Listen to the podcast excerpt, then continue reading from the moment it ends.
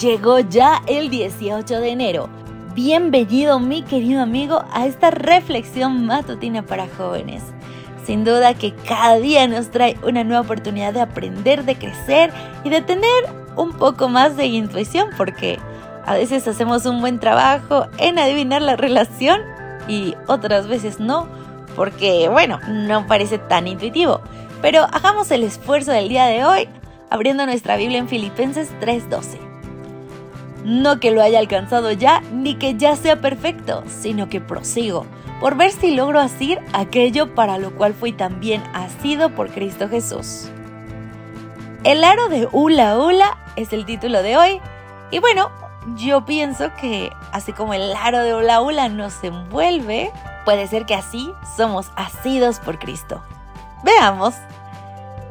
Quien haya nombrado el hula hula tenía una visión distorsionada de la danza tropical.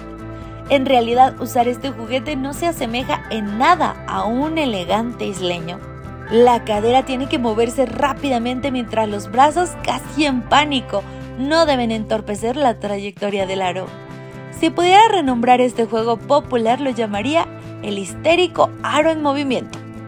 Las personas tienen que moverse rápido cuando juegan con un histérico aro en movimiento de lo contrario, el aro se cae al suelo por falta de movimiento. A los niños les encanta el desafío de moverse suficientemente rápido para evitar que el aro se deslice hasta el suelo. En nuestra vida también necesitamos permanecer en movimiento, especialmente en nuestro caminar espiritual con Dios. Incluso cuando tenemos ganas de darnos por vencidos, debemos continuar. No podemos dejar que nuestra relación con Dios se vuelva ociosa y desaparezca entre las actividades de nuestra rutina diaria. Debemos seguir avanzando en Cristo.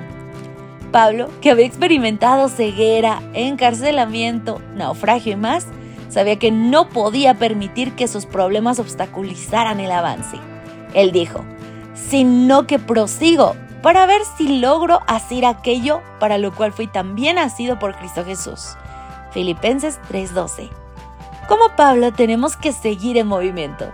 Aunque estemos cansados o nos sintamos desanimados, nada mejor que movernos rápidamente hacia el premio que Dios tiene para nosotros. Mi querido amigo, finalizamos ya la reflexión de hoy. Claro que esto se trataba más de movimiento más que de asir. Pero mantengamos en nuestra mente que para no caer, para no alejarnos, para no ceder, debemos estar en movimiento, siempre hacia la meta. Yo soy Ale Marín y fue un gusto compartir esta reflexión contigo. Te encuentro mañana, Maranata. Gracias por acompañarnos. Te recordamos que nos encontramos en redes sociales. Estamos en X, Instagram y Facebook como Ministerio Evangelike. También puedes visitar nuestro sitio web www.evangelike.com. Te esperamos mañana.